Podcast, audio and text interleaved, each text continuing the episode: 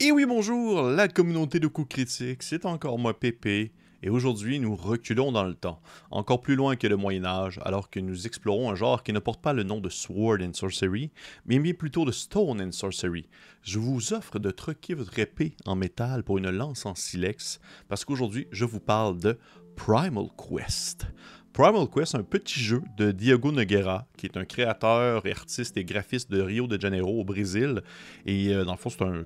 Il a fait beaucoup de jeux, dont j'ai déjà parlé sur la chaîne. En fait, j'avais parlé de Cosmosaurus, Cosmosaur, euh, qui va aussi être traduit en français bientôt. Un jeu où vous pouvez incarner des dinosaures de l'espace euh, dans une ambiance très Star Trek Power Ranger-esque.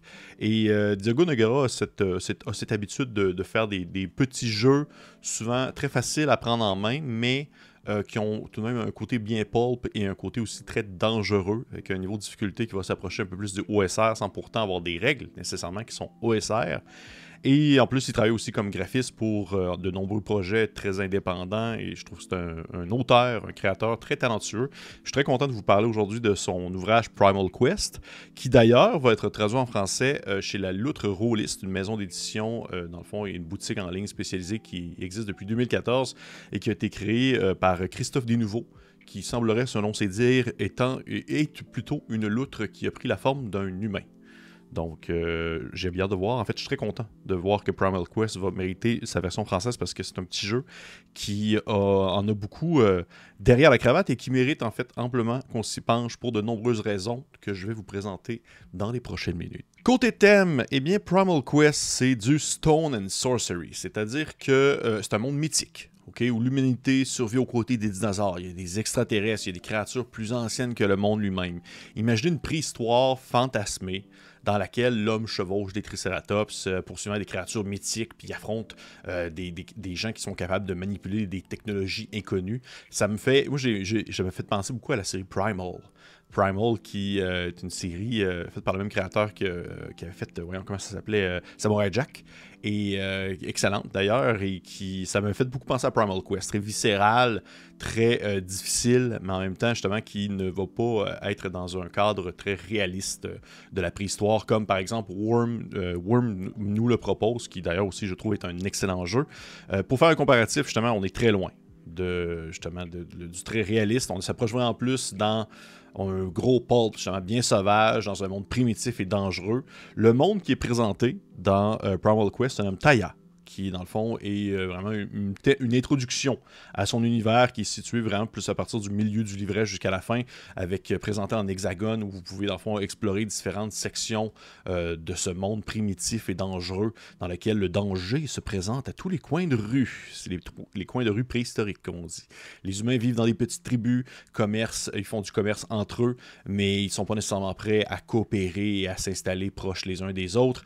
L'environnement est gémis encore sous l'effet des forces primitives qui peuvent engloutir des villages entiers sans qu'on s'en aperçoive, mais il peut aussi démontrer ou révéler des ruines d'un monde ancien dans lequel se cachent des technologies interdites, mais ô combien puissantes. Fait que c'est vraiment ça, c'est du bon vieux Stone and Sorcery qui, je trouve, pourrait très bien tomber pour DCC aussi. Encore une fois, faire une référence à DCC, mais Primal Quest possède son propre système qui est vraiment très original.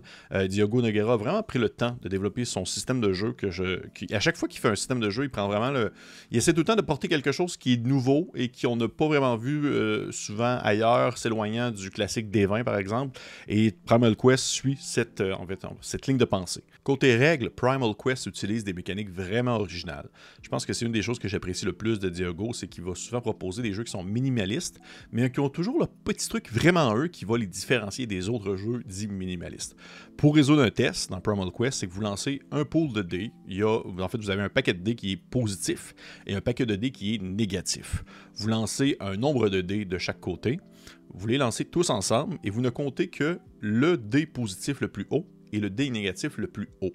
Vous faites le comparatif des deux et vous additionnez ce résultat-là à un niveau d'attribut que vous avez parmi vos trois caractéristiques, ce qui vous donne en fait votre, on va dire, le, chiffre définitif que vous avez par rapport à un niveau de difficulté qui a été donné par le maître de jeu. Donc, si admettons que votre personnage décide de grimper un arbre afin de fuir une bête féroce qui le poursuit, eh bien, il va lancer un nombre de dés défini par différents facteurs.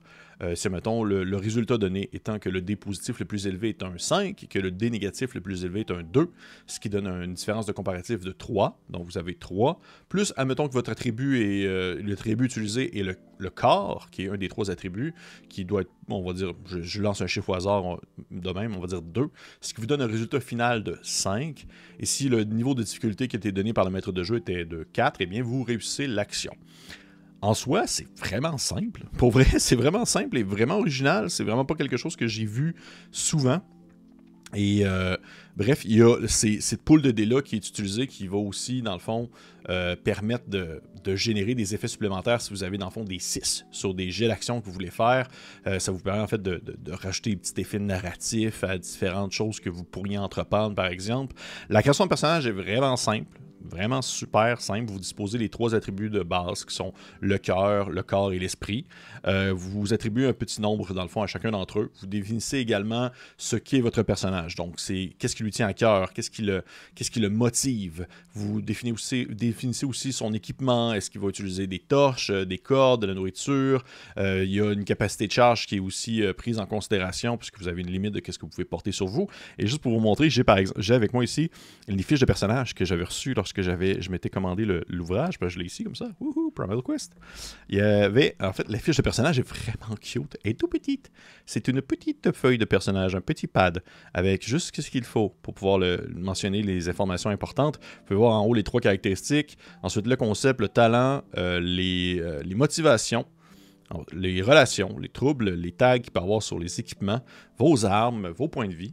Euh, il y a un niveau d'expérience. Dans le fond, vous accumulez de l'expérience en, points que vous pouvez dépenser pour pouvoir euh, euh, améliorer certaines choses. Les combats utilisent le même mode de système de dés avec le, paquet de D6 positifs, le paquet de D6 négatifs que vous lancez, vous faites le comparatif. Il y a aussi une magie, qui est utilisée, qui est relativement très libre. Vous combinez en fait des mots-clés ensemble pour pouvoir créer des effets euh, sur le fly, sur, le fly, j'utilise mes, mes, gros anglicismes à soir, sur le moment afin de, faire des effets précis. Euh, côté visuel, Diogo Nagara fait souvent affaire avec des illustrateurs du milieu indépendant pour créer le visuel de ses livres. Et encore une fois, il est allé chercher la crème de la crème. Comme d'habitude, il travaille avec des personnes vraiment talentueuses. Euh, entre autres choses, il y a M. Euh, Guillermo Gontijo, que j'apprécie beaucoup, qui a fait le graphic design de son livre, la mise en page et tout ça. Pour vrai, ça, c'est le genre de choses que je trouve complètement folle. Le, gars, il est vraiment talentueux. Et euh, à chaque fois, il fait tout le temps du, visuel qui, qui, un coin. Il y a aussi Felipe Faria, qui a fait des illustrations pour Primal Quest, qui est aussi un autre illustrateur que j'apprécie énormément pour son style noir et blanc très, très précis à lui. côté critique, c'est vraiment juste un bon jeu. c'est juste assez de crunch, juste assez de jus, juste assez de tout. Mais je pense que j'aurais voulu avoir un peu plus de stock. Je pense que c'est surtout ça qui me, qui un peu. Euh, j'ai suivi longtemps le processus du jeu depuis le début, depuis que Diogo Noguera a commencé à en parler, puis qu'il a commencé à, à, publier des éléments sur le jeu. Et contrairement, on va dire, à la Sword and Sorcery, qui est très reconnu dans le milieu, genre Conan et tout ça, les sources d'inspiration pour la Stone and Sorcery, ils existent, mais ils sont pas, sont moindres, on s'entend. Il y a moins de stock, il y a moins de choses, il y a moins d'affaires.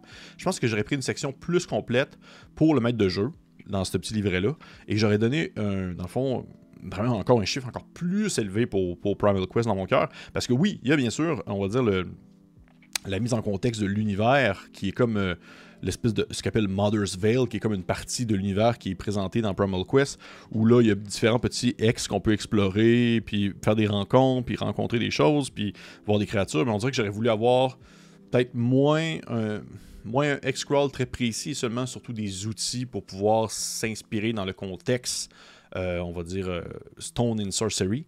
Euh, mais ça en demeure pas moins que c'est un solide jeu. Pour vrai, c'est des mécaniques vraiment originales. Il est facile à prendre en main, il est facile à animer. J'espère que.